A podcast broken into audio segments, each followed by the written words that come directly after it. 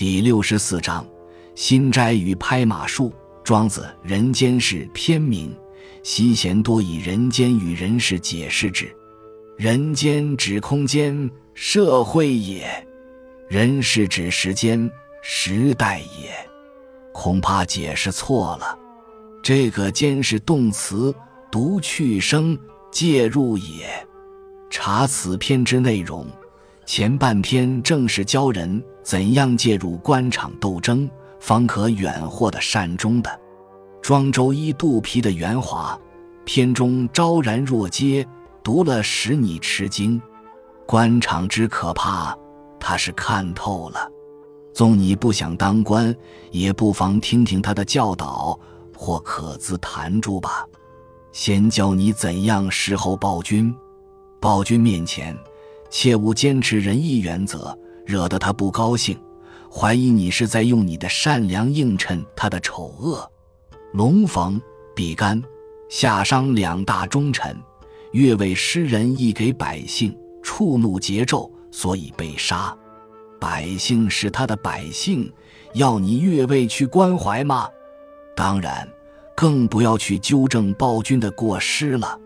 前置言论，堵塞政见，不听那些沾沾废话。他才活得称心如意。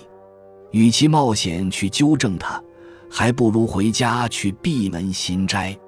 所谓心斋，就是静坐瞑目，排空思想，停止意识，忘掉国事民事，虚寂中生出智慧，正如空房中生出光明，虚实生白。心斋了，你就吉祥止止了。反之，下班后还操心朝廷大事，思考不已，心灵塞满了，生出昏暗来，非遭凶不可。庄周的心斋，目的在远祸，求自保而已，平息火气，自我消防，乐乐呵呵，混迹朝廷。这和儒家说的杀身成仁、舍生取义比较起来，确实渺小。渺小又怎样？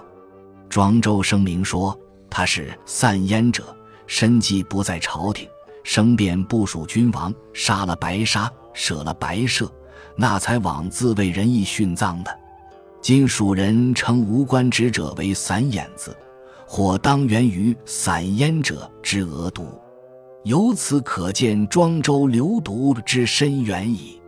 然后教你怎样陪伴太子，太子面前。